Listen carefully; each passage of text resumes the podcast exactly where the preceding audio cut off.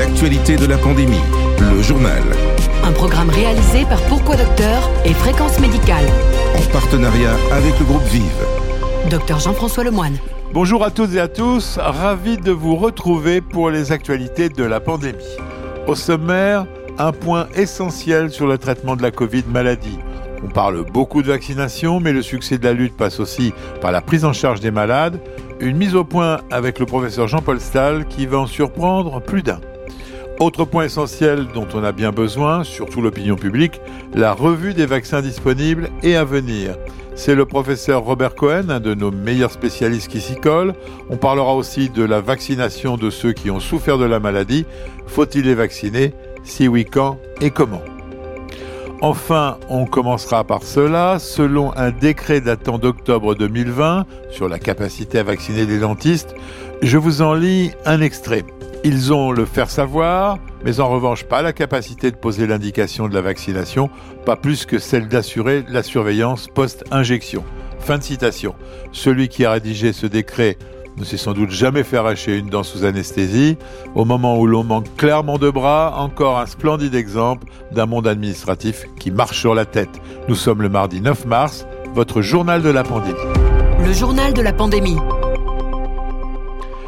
Bonjour docteur Pierre Schmitt. Alors vous êtes secrétaire général de l'Union dentaire, syndicat de chirurgiens dentistes, et vous exercez à Calais. Alors vous allez rejoindre l'armée des vaccinateurs auprès des médecins, des pharmaciens, des sages-femmes et des infirmières? Bien évidemment, hein, nous sommes une profession de santé euh, à part entière et euh, euh, on a bénéficié de la, de la solidarité de, de, de, la nation pour pour être en, en pointe sur la, la, vaccination, être les premiers à être vaccinés, hein, ce qui était tout à fait normal vu nos conditions de travail.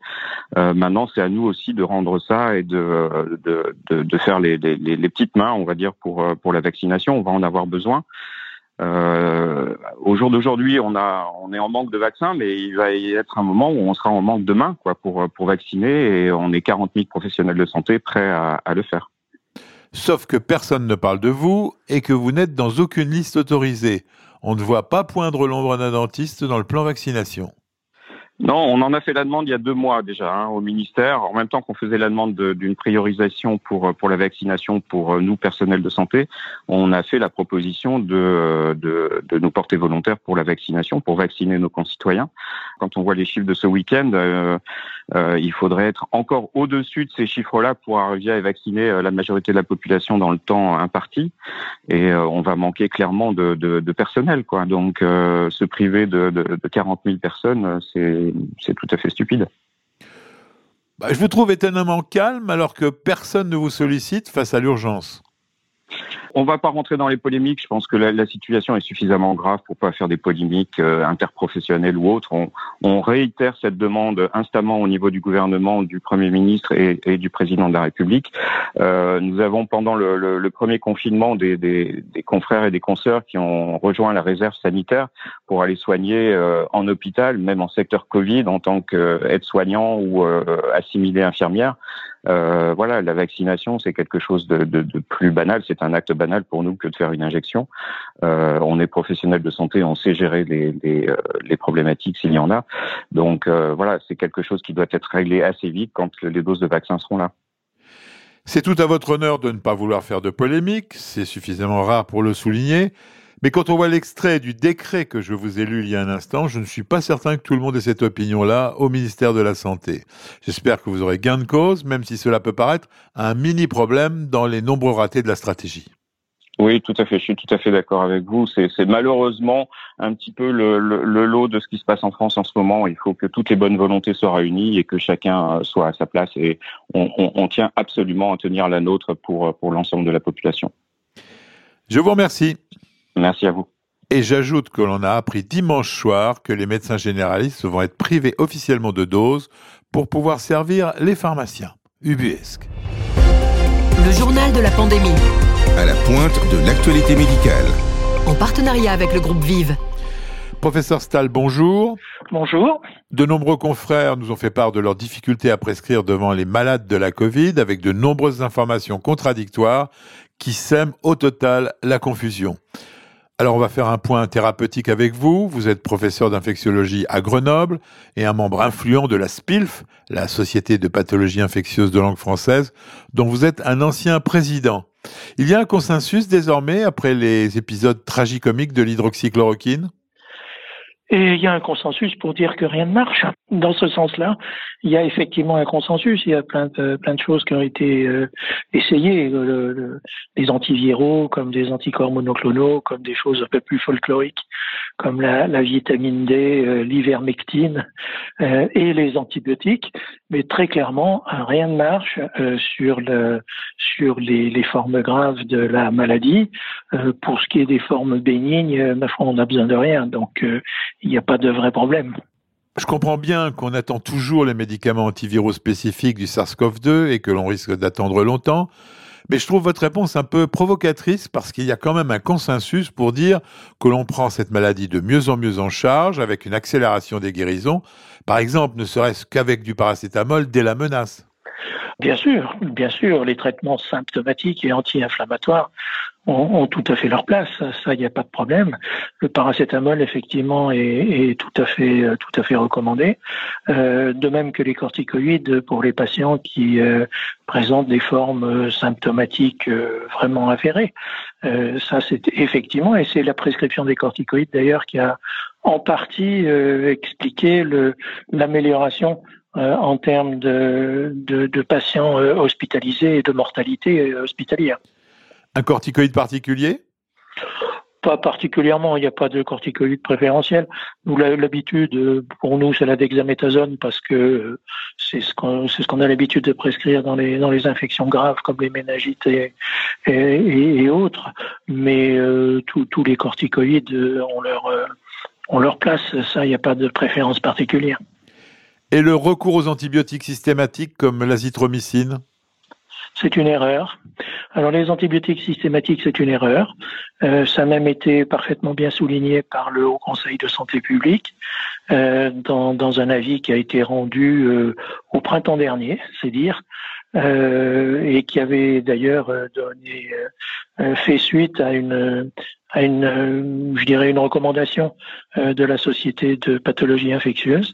Donc très clairement, à, plusieurs titres, les antibiotiques dans cette indication sont parfaitement inutiles. Ils sont parfaitement inutiles parce qu'ils ne changent rien à, la, maladie virale, faut-il le rappeler.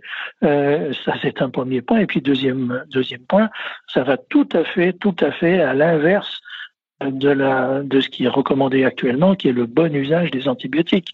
C'est-à-dire qu'on est en train de, d'essayer de, de, mettre en place des politiques euh, de, d'usage raisonnable euh, des antibiotiques pour lutter contre les résistances bactériennes. Et là, donner des antibiotiques à tout va, j'allais presque dire que c'est irresponsable. Même pour éviter les surinfections? Qui n'existent pas. Les surinfections dans la, la Covid, c'est tout à fait exceptionnel. Les anticoagulants maintenant, leur utilisation a tendance à devenir systématique. Alors les anticoagulants peuvent avoir un rôle effectivement dans les euh, Covid euh, je dirais moyennement grave, voire grave, bien entendu, parce que on, a constaté qu'il y avait un, un, nombre, une incidence plus élevée d'embolie pulmonaire. Euh, dans les dans les cas de, de Covid. Je ne parle pas de Covid bénin, bien entendu, euh, mais de, de, de, Covid qui ont quelques critères de gravité, sans aller forcément jusqu'à la réanimation.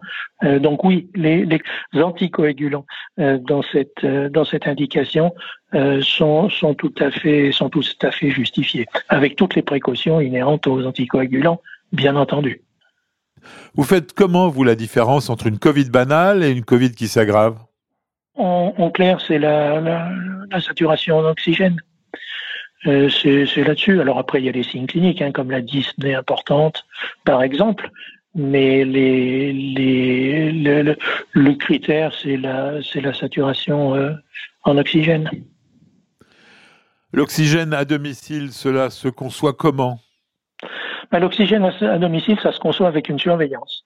Euh, S'il y a une vraie indication d'oxygène, euh, il peut y avoir un, déficit en, oxygène, une saturation à, à 94 par exemple, alors que l'idéal se situerait à 97-98 et, et donner de l'oxygène fait remonter. Mais ça ne change rien à l'état clinique. Euh, par contre, quand il y a une vraie indication c'est-à-dire en dessous de 92 et en dessous, euh, euh, c'est une c'est une donnée qui se surveille en milieu hospitalier euh, parce qu'il peut y avoir c'est vraiment chez ces patients-là qu'il peut y avoir une une chute très brutale de la saturation en, oxygène avec un besoin de réanimation. Donc c'est pas quelque chose qui se fait comme ça dans le dans à domicile. Mais notre comité scientifique insiste beaucoup sur cet oxygène à domicile pour désengorger l'hôpital. Pour vous, ce n'est pas le protocole idéal hein? Non, parce que l'oxygène répare quelque chose, mais ça ne modifie pas le processus physiopathologique. C'est-à-dire que si vous avez une Covid suffisamment importante pour avoir une altération très significative de la saturation, c'est pas avec de l'oxygène que vous changez ça. Euh, vous, vous, vous palliez à un manque mais ça n'est pas un traitement. Euh, et donc, euh, si pour ces patients-là, euh, la surveillance, vraiment la surveillance, est extrêmement, extrêmement importante. J'ai encore en tête un, un, patient qui était hospitalisé dans le service, le, qui, qui, avait une, une saturation à, à 88. qui était voilà, il était il était hospitalisé en médecine et puis deux heures plus deux heures plus tard c'était 68. Euh, donc euh, il y, a, y, a, une vraie, vraie surveillance et il y a un vrai risque à laisser ces patients à domicile. La Société française de réanimation n'est pas tout à fait d'accord avec la SPILF, votre société savante. Si le patient a besoin d'oxygène, c'est qu'il a besoin d'être hospitalisé. Euh, sinon, c'est un espèce de gris-gris qui ne, qui ne sert pas à grand-chose. Au septième jour de l'infection, les médecins redoutent l'aggravation, l'orage cytokinique. On dit que les anticorps monoclonaux sont efficaces à ce stade. Non, les, anticorps monoclonaux euh, n'ont pas montré une efficacité euh, significative euh, pour l'instant en tout cas. Restons sur ces anticorps monoclonaux, qui sont des anticorps de synthèse, popularisés d'ailleurs par Donald Trump, au point que le ministre de la Santé allemand, qui a commandé beaucoup de doses, parle de vaccination passive. Ben, c'est une absurdité. Je veux dire que euh, penser remplacer la vaccination par l'administration d'anticorps monoclonaux, c'est une absurdité. Alors, je ne sais pas ce qui a traversé la tête des décideurs allemands, euh, mais euh, c'est absolument bizarre.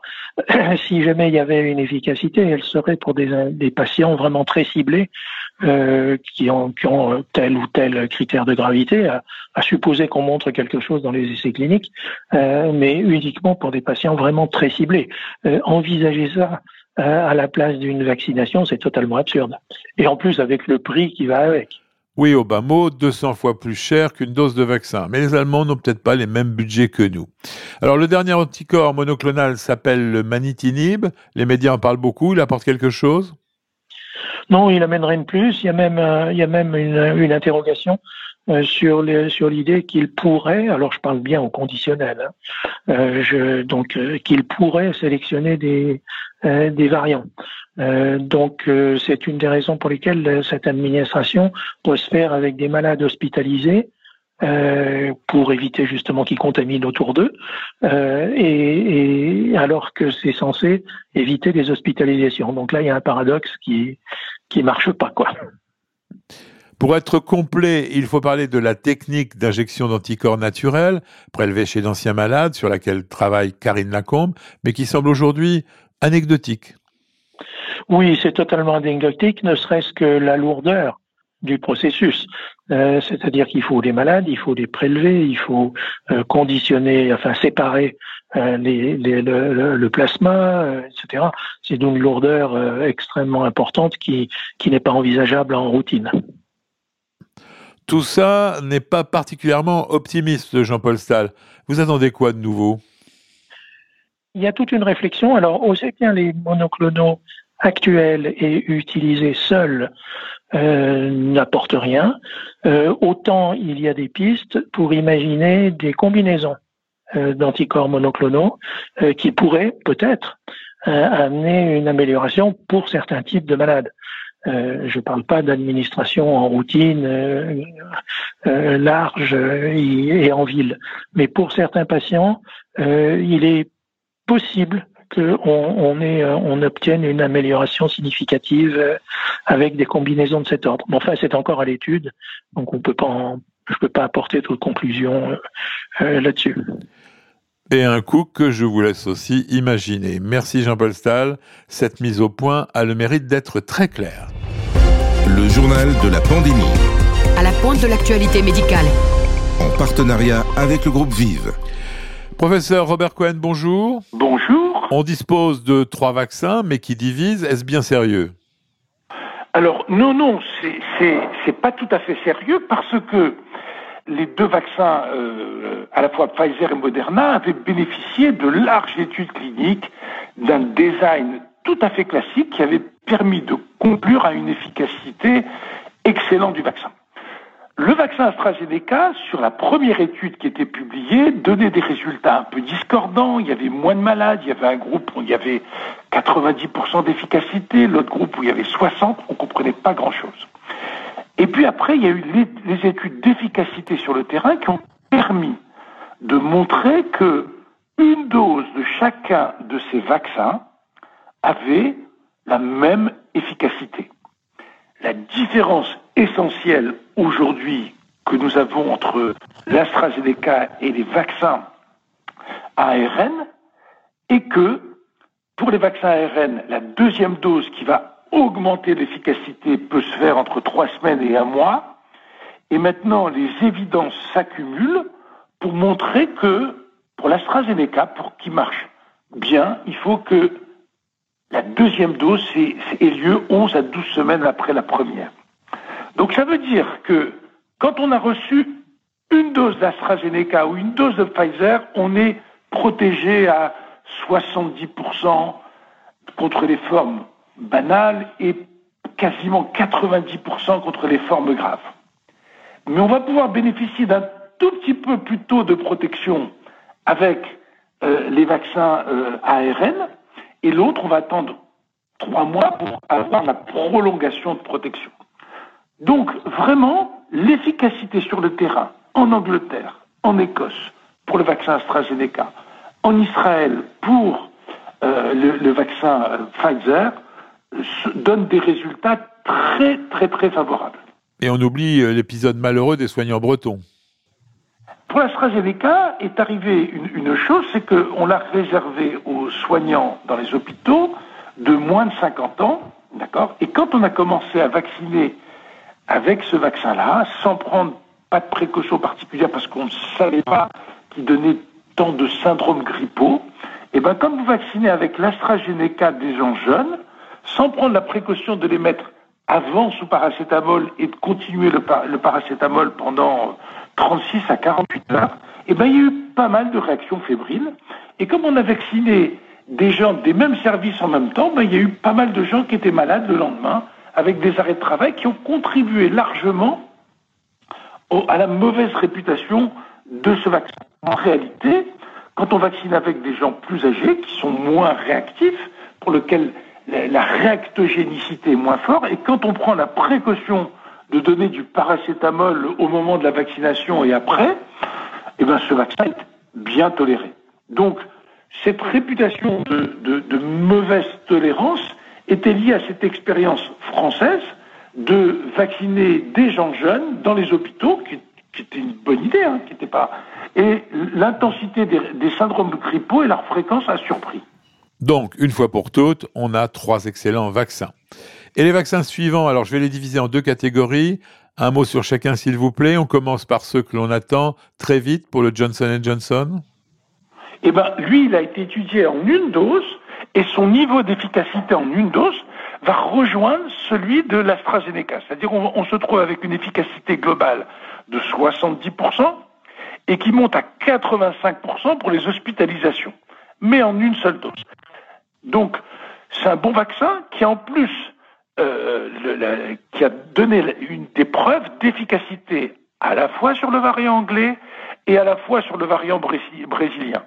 Et face aux variants, tous ces vaccins Alors, pour le sud-africain, euh, on, a pour la cas presque une preuve de non-efficacité.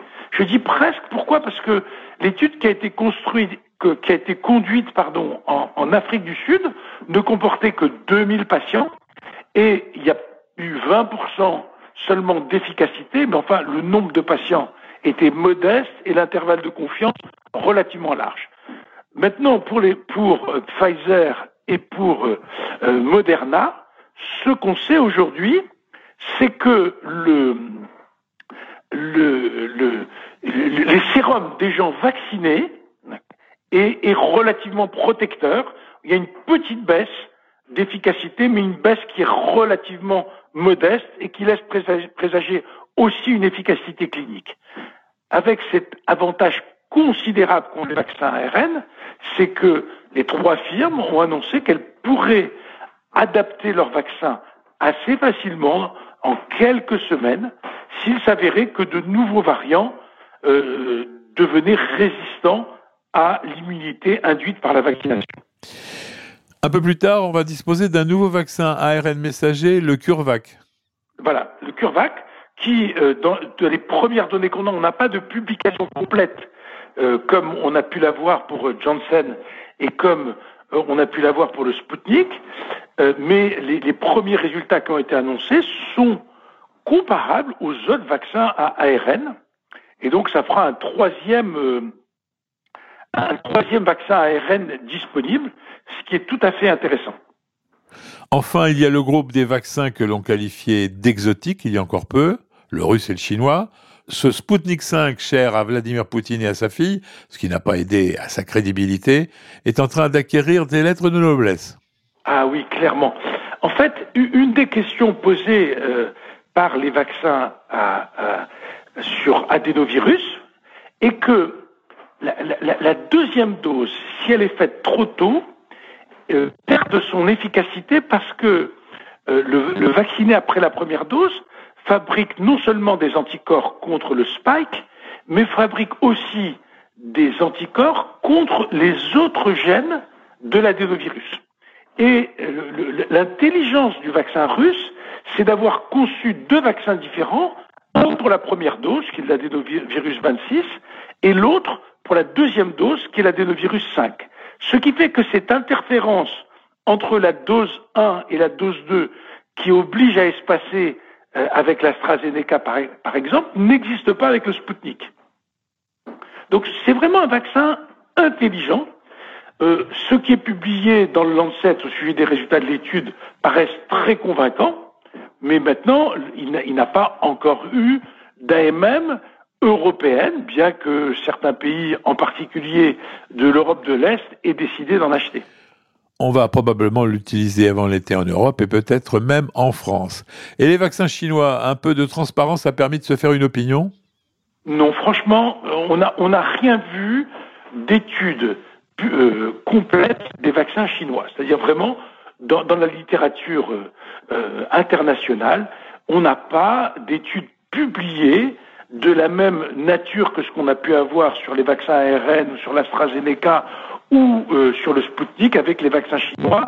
Et moi, je reste sur la réserve tant qu'on n'est pas capable euh, d'avoir une vraie étude avec un groupe placebo, un groupe, euh, un, groupe vacciné et une efficacité sur le terrain démontrée. Je, je pense qu'on peut pas se contenter de, de communiquer de presse, qui était le cas du Sputnik jusqu'à il, il, y a trois semaines, où euh, ce qui avait été annoncé par les Russes a été publié, et l'étude semble assez bien conduite, effectivement, avec une efficacité qui est pas très loin des vaccins ARN. Hein. Pour être complet, le ministre de la Santé a décidé que les malades de la Covid, donc potentiellement immunisés, doivent être vaccinés avec une seule dose. Oui, mais quand? Alors, une seule dose paraît tout à fait justifiée. Pourquoi? Parce que quand on a regardé euh, les taux d'anticorps obtenus chez des gens qui avaient déjà fait la maladie, on s'est aperçu qu'une dose donner des taux d'anticorps comparables avec deux doses de vaccin ARN messager. Donc, on a déjà été immunisé par l'infection, en particulier contre le spike. Au moment où on fait la deuxième injection, cette injection sert de rappel après une immunité naturelle. Tout ça est cohérent. Le délai de six mois maintenant est aussi cohérent parce que plusieurs études ont montré que chez les gens qui avaient fait la maladie, 90% d'entre eux étaient protégés euh, jusqu'à 6 à 8 mois après. Donc 90% de protection 6 à 8 mois après, c'est comme un bon vaccin. Hein. Euh, on se serait bien passé de la maladie, mais le taux de protection est comparable avec euh, les, bons vaccins dont on dispose. Donc, attendre 6 ou 8 mois, c'est très bien. Officiellement, donc c'est 6 mois, parce que les, études vont jusqu'à 8 mois. Euh, une seule injection, ça me, ça me paraît très bien. Les différents pays sont en train de passer à ça. Reste le problème des variants, pour lequel on n'a pas beaucoup de réponses encore. Pas pour le variant anglais, où on a déjà des réponses, mais pour le variant sud-africain et brésilien, on ne sait pas si la maladie naturelle, euh, combien de temps elle protège. Ça, on n'a pas cette donnée-là. On, a, on, on sait qu'on est moins bien protégé, mais on ne sait pas jusqu'à quel niveau. Mais aujourd'hui, les variants sud-africains ou brésiliens en, en, France représentent une toute petite part un tout petit nombre de cas et je crois qu'il ne faut pas s'en inquiéter plus que ça. Avec n'importe quel vaccin. D'ailleurs, vous voulez aussi parler des mélanges de vaccins. Il, il, faut savoir que on risque dans les mois à venir, parce que les Anglais ont déjà commencé à faire des, des, des, mélanges de vaccins. Je m'explique. Par exemple, les vaccins, les Anglais ont, étudié des schémas alternatifs en commençant par l'AstraZeneca et puis après un rappel avec de l'ARN messager, justement pour euh, euh, contrer cet effet de deuxième dose avec un adénovirus. D'accord? Ils ont même fait dans l'autre sens.